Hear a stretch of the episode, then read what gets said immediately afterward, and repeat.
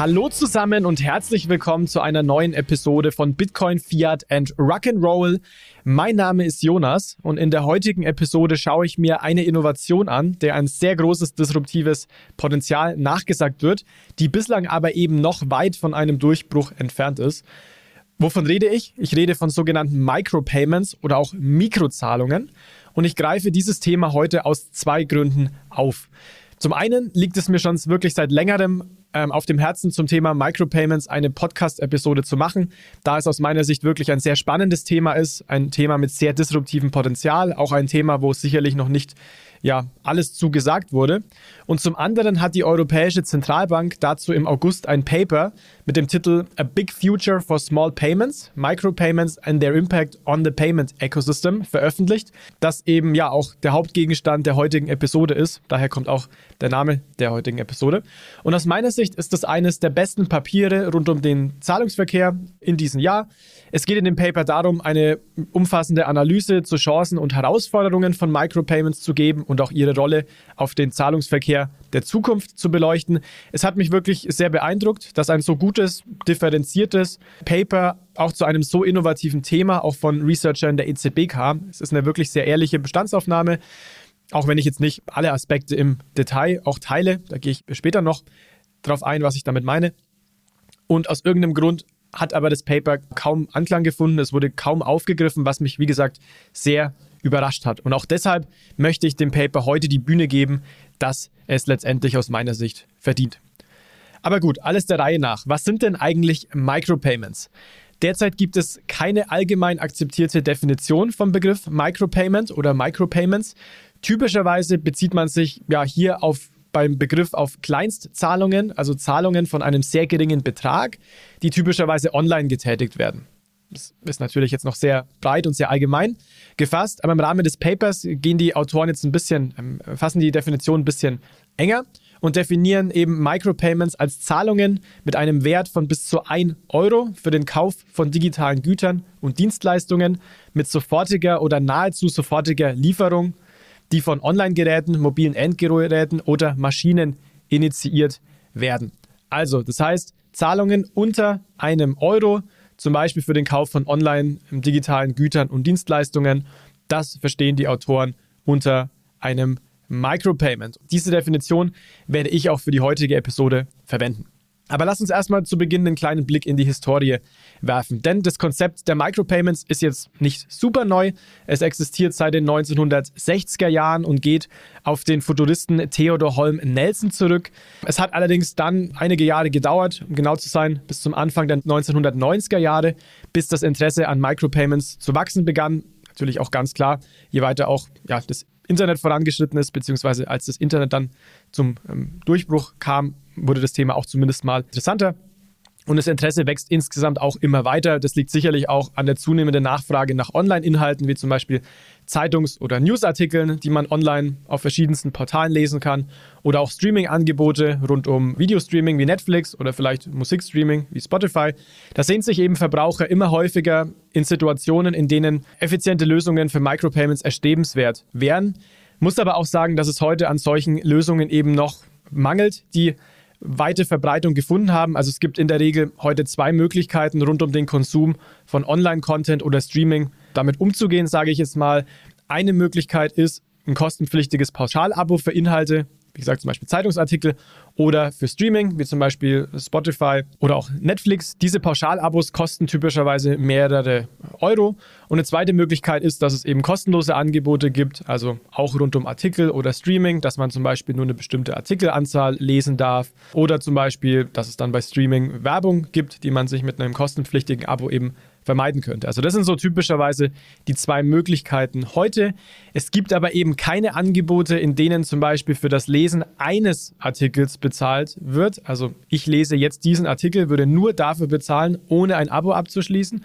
Oder aber auch das Lesen oder Streaming pro Zeiteinheit. Also zum Beispiel, ich gucke jetzt 10 Minuten Netflix, ich gucke eine Minute Netflix und würde gern aber eben auch jetzt nicht mehr schauen hier. Also ein Beispiel wäre jetzt zum Beispiel, man hat jetzt Netflix-Abo, aber kein äh, Amazon-Abo, wo ich auch eben Videos schauen kann und ich möchte aber eben nur eine Serie gucken, dann ist es typischerweise häufig schon möglich, aber eben sehr, sehr äh, teuer an der Stelle auch. Und meine Sicht ist eben dass es schade ist, dass es sowas nicht gibt. Ich würde, ich persönlich würde mehr Online-Content konsumieren und wäre auch dafür bereit, dafür zu zahlen. Ich habe eben nicht die Zahlungsbereitschaft für ein Abo zu zahlen. Also ich möchte dann nicht ein Zeitungsabo für 10 Euro im Monat oder jetzt eben, nachdem ich jetzt schon ein Netflix-Abo habe, ein Abo noch bei einer weiteren Streaming-Plattform, nur weil ich da mal ein, zwei Filme gucken möchte. Also das möchte ich persönlich nicht. Das heißt, in dem Sinne entgeht hier dem Markt ja ein, ein weiterer Kunde oder Geschäft durch mich, weil es eben diese Möglichkeit für einen Artikel zu lesen zum Beispiel nicht gibt. Bei mir ist es auch wirklich so, wenn es ein Artikel hinter der Paywall ist, dann lese ich ihn aus Prinzip einfach nicht. Würde mich auch sehr interessieren, ob das euch ähnlich geht, also ob ich hier ein bisschen auf ähm, ja, alleiniger Front unterwegs bin oder ob ihr das an der Stelle auch ähnlich seht. Und wenn ich jetzt sage, es gibt keine Angebote, dann muss man das natürlich etwas relativieren, weil es da auch ein paar kleinere Startups gibt, die entsprechenden ja, Online-Content dann da auch anbieten oder entsprechende Lösungen hier auch anbieten. Und man kann ja auch heute schon Value for Value Streaming über das Bitcoin Lightning Netzwerk machen. Also zum Beispiel kann man sich unseren Podcast anhören, streamen über die Fountain App und dann eben für jede Minute, den man den Podcast hört, einen von sich selbst definierten Geldbetrag an uns über das Bitcoin Lightning Netzwerk schicken. Also keine Angebote ist nicht akkurat, aber diese Angebote sind eben nicht weit verbreitet, sind nicht in größere Plattformen integriert und beziehungsweise werden auch von den meisten Leuten nicht wahrgenommen, dass es sowas gibt, außer vielleicht in, ja, ich sage jetzt mal in unserer kleinen Bubble. Aber dazu, wie gesagt, mehr später wollte ich nur ganz klar machen, um hier Missverständnisse zu vermeiden. Jetzt kann man sich natürlich fragen, warum existieren entsprechende Lösungen rund um Micropayments bislang eben nicht wirklich. Und hier ist ganz klar zu sagen, dass bestehende Zahlungsmethoden eben mit hohen Kosten einhergehen. Diese Kosten liegen auch typischerweise nicht notwendigerweise beim Endnutzer. Also wenn wir jetzt heute über PayPal zahlen, über einen Banktransfer innerhalb von Deutschland oder des SEPA-Raums, dann muss man entsprechend als Endnutzer nichts zahlen. Aber es ist eben nicht so, dass es da gar keine Kosten gibt, sondern diese Kosten werden halt dann typischerweise von Banken, von Payment Service Providern oder auch, wenn ich jetzt zum Beispiel mit meiner Kreditkarte beim Händler, beim Terminal zahle, vom Händler dann getragen. Also irgendjemand in der Wertschöpfungskette muss die Kosten letztendlich tragen. Und laut des EZB-Papiers sind eben über bestehende Zahlungssysteme Transaktionen unter einem Euro, also per Definition Micropayments, nicht effizient über heutige Zahlungssysteme abbildbar. Das heißt, die heutigen Zahlungssysteme sind zu teuer, um Micropayments effizient abwickeln zu können.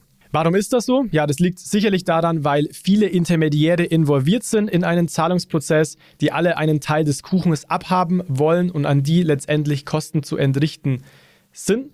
Ähm, auch die Abwicklung der Zahlung letztendlich über die technische Infrastruktur kostet Geld. Das heißt, aktuell überwiegen die hohen Kosten den aktuellen potenziellen Vorteilen von Micropayments, beziehungsweise es hat sich eben auch vom Markt bislang noch keine starke Notwendigkeit rauskristallisiert, dass man jetzt Micropayment-Zahlungsmöglichkeiten unbedingt, unbedingt bräuchte. Das ist aber natürlich letztendlich auch ein Henne-Ei-Problem. Es gibt, wenn es zum Beispiel wenig Angebote rund um Online-Content gibt, wo Micropayments wichtig wären, also zum Beispiel, ich lese jetzt nur einen Artikel oder ich lese eine Minute irgendwie Spiegel Online und würde gern dafür bezahlen, dann scheint es eben auch keine wirkliche Notwendigkeit für Micropayments zu geben. Aber wenn es jetzt die Angebote geben würde, dann wären Micropayments eben auch essentiell. Also deswegen ganz klar Henne-Ei-Problem. Es ist aber eben auch ganz klar, dass es immer mehr entsprechende Anwendungsfälle gibt, die auch aufkommen mit der immer stärker voranschreibenden Digitalisierung oder auch Automatisierung, für die Micropayments von großem Vorteil wären. Das sagen auch die Autoren des Papers eben auch, dass es alternative Lösungen braucht im Zahlungsverkehr, die Micropayments, also Zahlungen unter einem Euro effizient abbilden können. Bevor es mit der heutigen Episode weitergeht, würden wir euch gerne auf die Digital Euro Conference 2024 oder auch DEC 24 aufmerksam machen. Die erste Auflage in 2023 war bereits ein voller Erfolg. An der Veranstaltung haben neben tollen Speakern mehr als 300 Leute vor Ort und mehr als 1500 online teilgenommen. In 2024 wird die DEC am 29.02. in Frankfurt an der Frankfurt School stattfinden. Es stehen Themen rund um die Zukunft des Geldes auf der Agenda. Also es geht zum Beispiel um den digitalen Euro, also Retail CBDCs. Es geht um Wholesale CBDCs, Stablecoins und Giralgeld-Tokens. Also allesamt Themen, die euch sicherlich auch im Rahmen des Podcasts hier schon häufiger begegnet sind. Es werden führende Experten aus ganz Europa erwartet. Einige Zentralbanken sowie größere europäische Banken haben bereits zugesagt. Es werden auch Stablecoin-Anbieter, Industrieunternehmen sowie Akademiker und Technologieanbieter vor Ort sein. Wenn ihr bei der Konferenz dabei sein wollt, dann könnt ihr euch mit dem Discount-Code BFRR20 20% Rabatt auf die Tickets sichern. Mehr Informationen hierzu findet ihr auch in den Show Notes und wir würden uns sehr freuen, euch bei der DEC 24 ebenfalls vor Ort anzutreffen.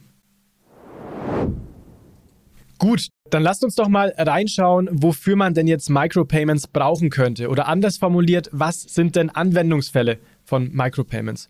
Und hier sehen die Autoren vor allem vier Anwendungsfälle. Der erste Anwendungsfall sind Online-Güter oder Dienstleistungen.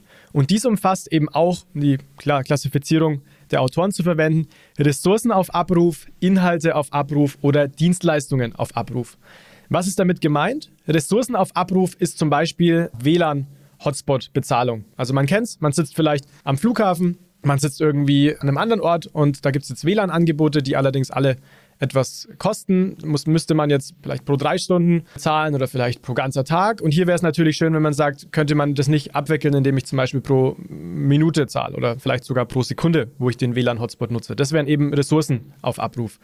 Das zweite ist das Thema Inhalte auf Abruf. Habe ich heute auch schon sehr viel drüber geredet.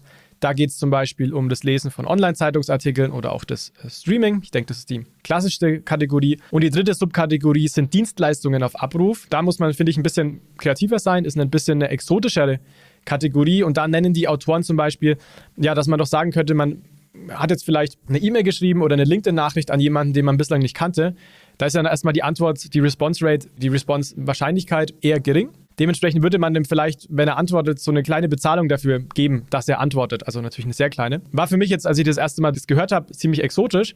Aber ich finde es total wichtig, auch bei Micropayments das offene Mindset zu haben. Und ich glaube, es werden sich so viele Use Cases noch entwickeln, die wir heute noch gar nicht auf dem Schirm haben. Deswegen denkt man sich vielleicht, wenn man das jetzt hört, erstmal, hä? Aber ich würde mal empfehlen, das wirklich zu reflektieren, mal mitzunehmen und selber zu überlegen, wofür denn Micropayments interessant sein könnten. Und da würden mich auch wirklich eure Einschätzungen sehr interessieren. Ja, um diese drei Subkategorien, wie werden diese heute denn bezahlt? Es ist typischerweise entweder durch Vorauszahlungen oder Nachzahlungen. Konkretes Beispiel, ich zahle zum Beispiel mein Streaming-Abo vor Beginn des Monats oder mit Beginn des Monats oder selbe für ein Online-Zeitungs-Abo zahle ich auch irgendwie in der Regel vorher. Bei manchen Möglichkeiten ist es auch so, dass ich es nachher zahle.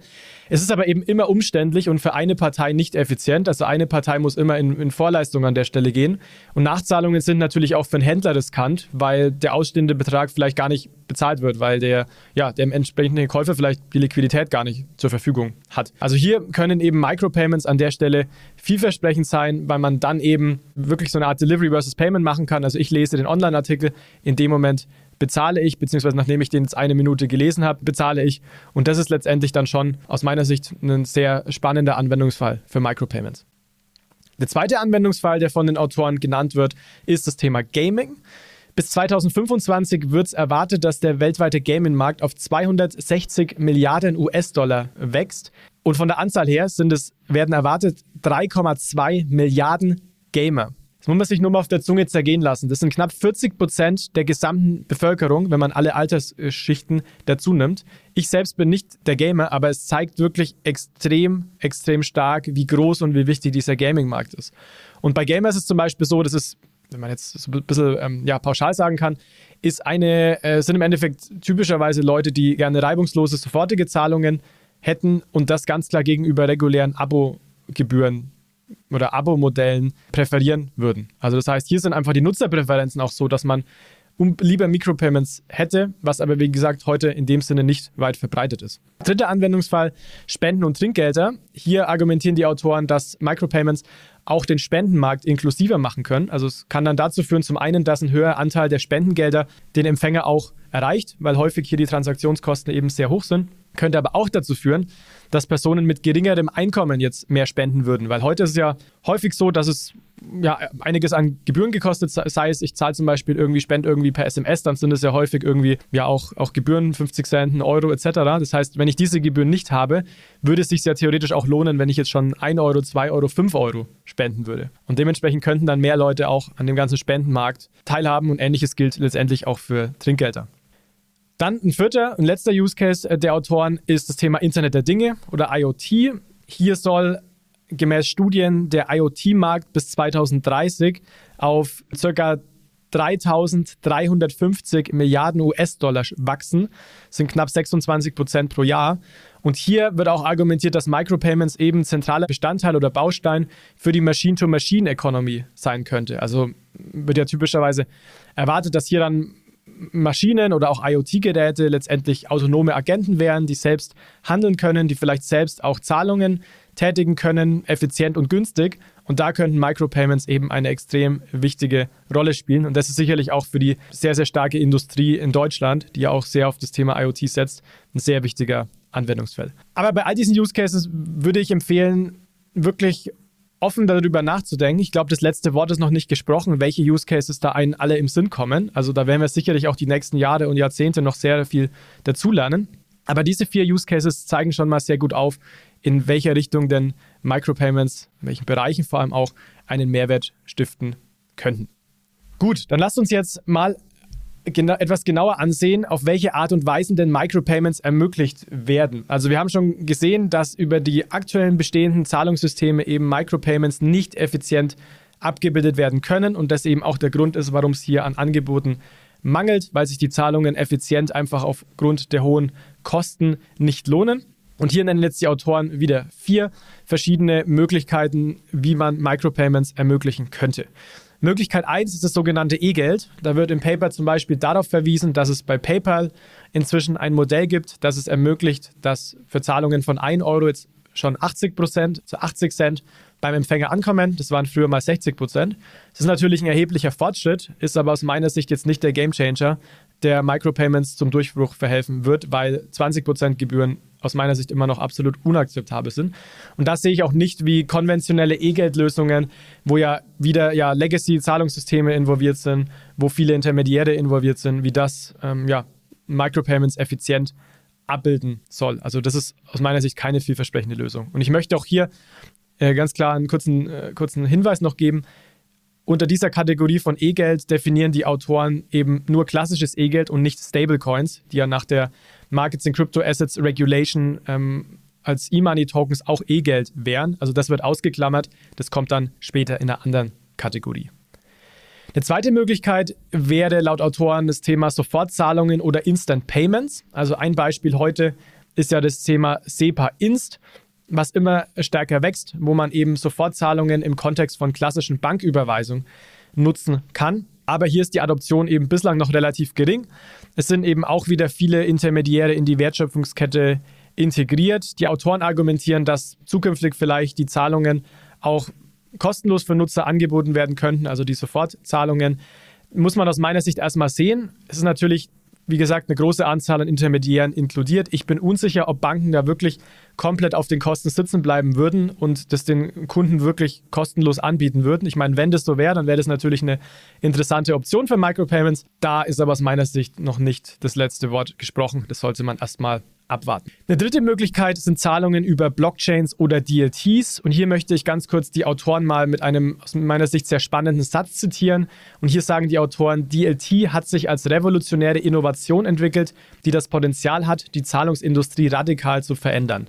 Da muss ich sagen, als ich den Satz gelesen habe, habe ich mir nur gedacht, wow. Wie gesagt, man denkt dran, das Papier kommt von der EZB. Das ist nicht zwangsläufig die Hausmeinung, sondern sicherlich vor allem die der Autoren. Aber es ist wirklich ein absolut starkes Statement pro Blockchain, pro DLT. Warum ist das Potenzial auch so disruptiv? Zum einen sicherlich, weil eine DLT den Großteil der heute bei Zahlungen involvierten Intermediäre überflüssig macht. Das heißt, weniger Intermediäre, geringere Kosten.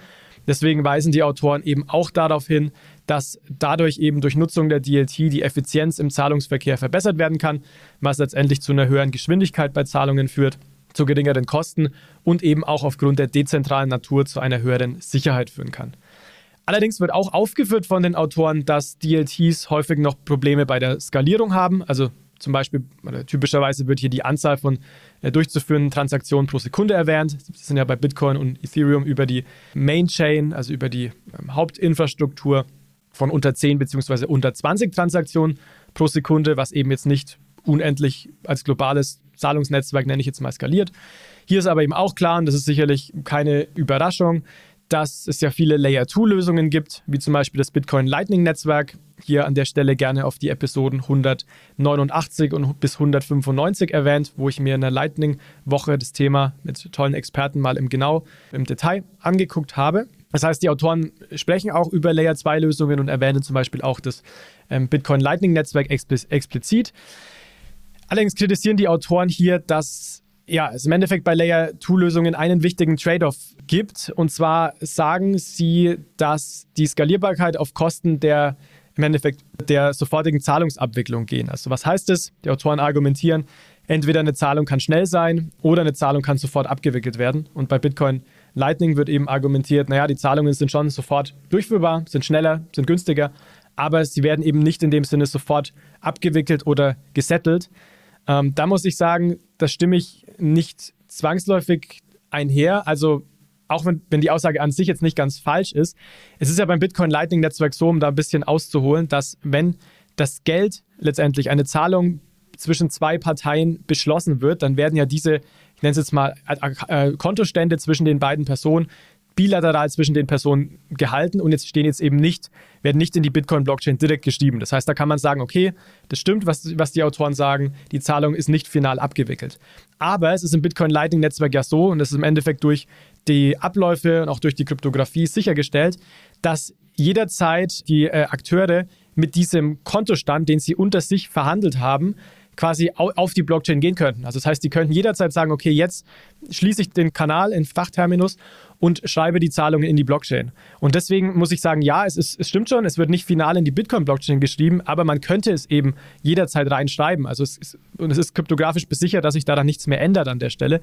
Und deswegen muss ich sagen, Juristen mag es vielleicht sagen, das ist ein bisschen anders hinsichtlich Finalität, aber sehe ich aus ökonomischen Gründen keinen Gesichtspunkt, der hier ähm, ja, eine, ein großes Problem ähm, darstellt. Die Autoren erwähnen insgesamt auch, trotz der Effizienzgewinne durch DLT, dass es eben Risiken gibt, wenn es zum Beispiel rund um die Governance geht, kommen also letztendlich zum Schluss, und ich zitiere hier nochmal, dass es noch zu früh ist, ein endgültiges Urteil über die Auswirkungen von DLT auf Zahlungen und seine Fähigkeiten, traditionelle Zahlungssysteme zu übertreffen, auch wenn es um Micropayments geht, getroffen werden kann. Also, das heißt, hier ist man noch ein bisschen, ja, äh, sagt, man muss hier erst nochmal abwarten, um zu sagen, wie gut jetzt DLT-Lösungen für Micropayments letztendlich unter anderem für Micropayments funktionieren. Autoren erkennen auch das Potenzial von Stablecoins an. Also bislang ging es ja vor allem um Systeme, die jetzt noch nicht mit, dem, mit, mit irgendwie Fiat-Währungen in Verbindung stehen.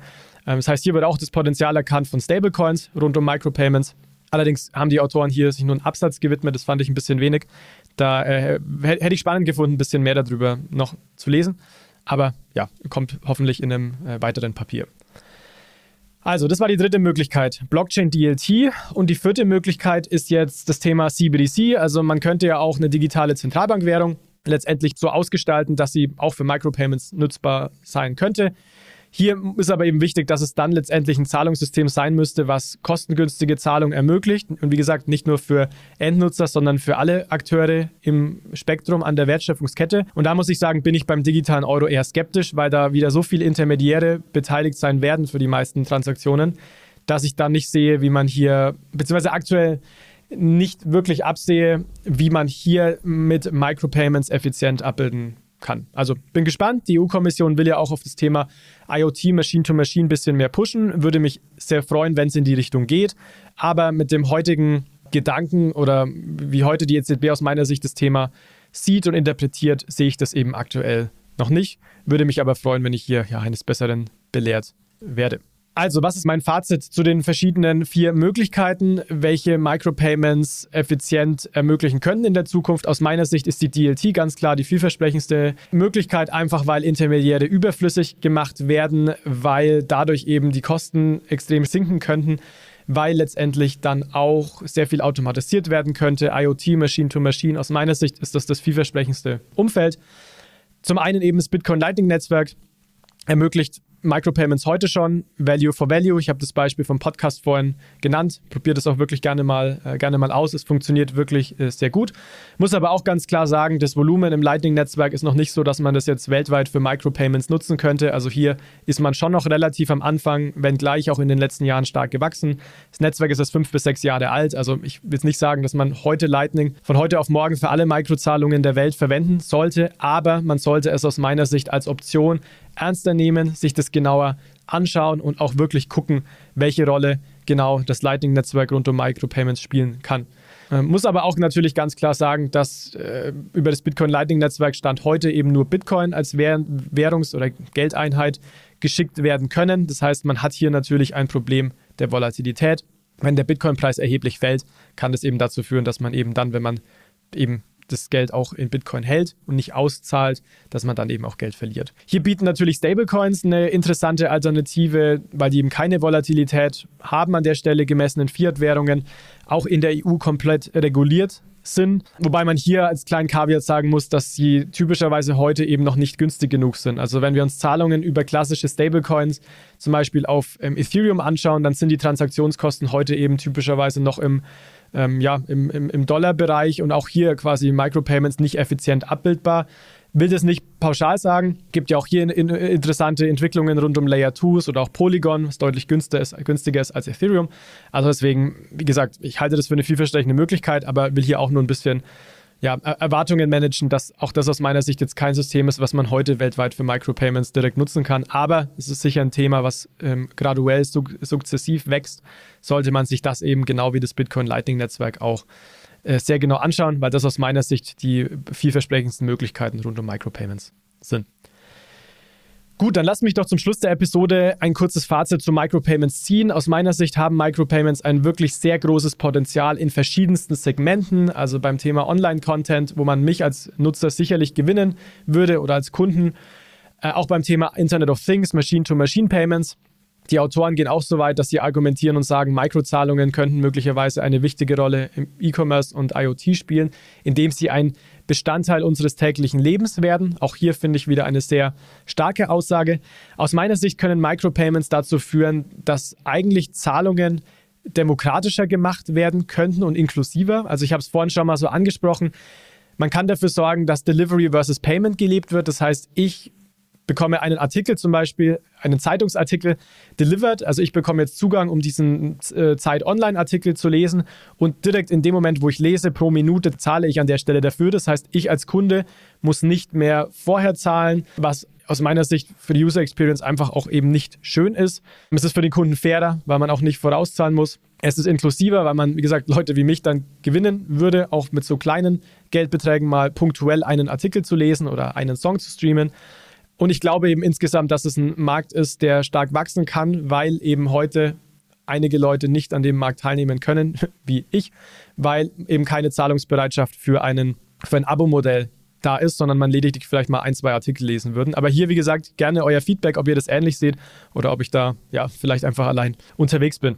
Ich finde, die technologischen Entwicklungen rund um DLTs könnten jetzt Micropayments, also einem 60 Jahre alten Konzept, auch zum Durchbruch verhelfen. Ich finde es besonders spannend, wenn auch nicht nur das Geld auf der DLT liegt, sondern auch, ja, ich sage jetzt mal der Prozess, also zum Beispiel durch einen Smart Contract auch gemanagt wird, wer Zugang zu einem Online-Artikel bekommt, weil das natürlich sehr, sehr, sehr effizient ist, wenn das in derselben Infrastruktur möglich ist. Heute werden ja, ja alle möglichen Prozesse und auch Geld ähm, Geldtransfers über verschiedenste Infrastrukturen abgewickelt, was natürlich Silos impliziert, wo man wieder Brücken bauen muss, äh, wo man Intermediäre zwischengestaltet hat. Also ist einfach die effizienteste Möglichkeit, wenn äh, alles quasi auf einer Plattform, zum Beispiel Ethereum oder, oder ähnliche Polygon dann auch liegt. Ich glaube, dass wir uns einige Use Cases rund um Micropayments noch gar nicht ausmalen können und wir hier wirklich offen sein sollten und mal in Ruhe drüber nachdenken sollten und es sicherlich auch ja, ein Prozess sein wird, der Jahre andauern wird, weil es einfach ein sehr anderes und disruptives Konzept ist. Ich denke zum Beispiel auch an Use Cases rund um IoT oder autonomes Fahren, wo Micropayments sehr wichtig sein können. Allerdings ist auch hier ganz wichtig, aus meiner Sicht ist eine wichtige Frage noch nicht geklärt. Beziehungsweise habe ich für mich noch keine finale Antwort darauf gefunden. Und zwar, wofür braucht es jetzt eine wirklich instantane Abwicklung? Also, dass ich jetzt beim Lesen des Artikels direkt in der Sekunde, in der Minute zahle versus, naja, ihr könnt ja auch sagen, wir schreiben das einfach alles auf schreibe jetzt mal wie so auf dem Bierdeckel, wenn man irgendwie im Restaurant ist und zahlt dann am Ende des Tages oder am Ende des Monats. Ähm, das ist, denke ich, ein wichtiger Trade-off, weil man sollte jetzt auch nicht in den Micropayments-Hype verfallen und sagen, wir machen für alles Micropayments, sondern wenn ich jetzt irgendwie zum Beispiel sage, ja, ich, ich nutze Dienstleistungen häufiger, dann macht es vielleicht wirklich Sinn, das einfach aufzuschreiben und am Ende dann zu zahlen. Ähm, also deswegen, ich versuche da mal möglichst objektiv ranzugehen. Aber ich denke, bei Käufen, wo man einmalig nutzt oder kauft, da sind Micropayments sicher super interessant, auch wenn es die Präferenzen der Nutzer trifft. Wie gesagt, vor allem bei Gamern, die einfach keine Abos mögen. Ähm, das sind sicherlich Punkte, wo Micropayments auch das größte Potenzial haben. Und die vielversprechendste Möglichkeit, um Micropayments umzusetzen ähm, von der Geldseite, sind eben aus meiner Sicht ist ganz klar die Blockchain. Entweder über Layer-2-Lösungen wie das Bitcoin Lightning Netzwerk oder auch über Stablecoins. Gut, ich würde sagen, machen wir einen Haken unter die Episode. Ähm, ich würde mich sehr über euer Feedback freuen. Das heißt, mich würde sehr interessieren, was meint ihr zum Thema Micropayments? Welche Use Cases seht ihr? Welche Technologien können das am besten umsetzen? Kommentiert gerne auf Social Media oder diskutiert auch mit uns in unserer Telegram-Gruppe. Den Link findet ihr in den Show Notes. Mich würde auch gerne unabhängig von der heutigen Episode inhaltlich interessieren, welche Episodentypen ihr besser findet. Ich habe zuletzt jetzt mehr eigene Episoden gemacht wie jetzt die heutige oder auch die Episode 262 zum Bitcoin-Zwischenfazit nach 15 Jahren. Da würde mich interessieren, was für euch besser ankommt. Sind es die Solo-Episoden oder sind es die Episoden, wo ja, wir einen Interviewpartner, ich einen Interviewpartner habe, wie gesagt, ähm, würde mich sehr interessieren, weil ich natürlich, ich, klar, ich nehme die Themen, die mich interessieren und wenn ich ein Interview machen will, dann mache ich mal ein Interview, aber mich würde auch interessieren, was bei euch einfach besser ankommt. In dem Sinne, wenn ihr den Podcast gut findet, empfehlt uns gerne weiter. Das ist die absolut größte Hilfe, die ihr uns ähm, geben könntet. Wir freuen uns immer über neue Zuhörerinnen und Zuhörer. Wir freuen uns über Diskussionen mit euch. Das heißt, in dem Sinne gerne Freunden, Familien, Bekannten, Kollegen und so weiter weitersagen. Ich bedanke mich ganz herzlich für die Aufmerksamkeit. Schön, dass ihr zugehört habt und bis zum nächsten Mal. Ciao, ciao. Achtung, Disclaimer. Die Inhalte spiegeln die private Meinung der Hosts wider, dienen ausschließlich der allgemeinen Information und stellen keine Anlageberatung oder Kaufempfehlung dar. Es gilt, do your own research, informiert euch, bevor ihr Investments tätigt. Das alles findet ihr auch auf unserer Website unter www.bfrr.de/disclaimer.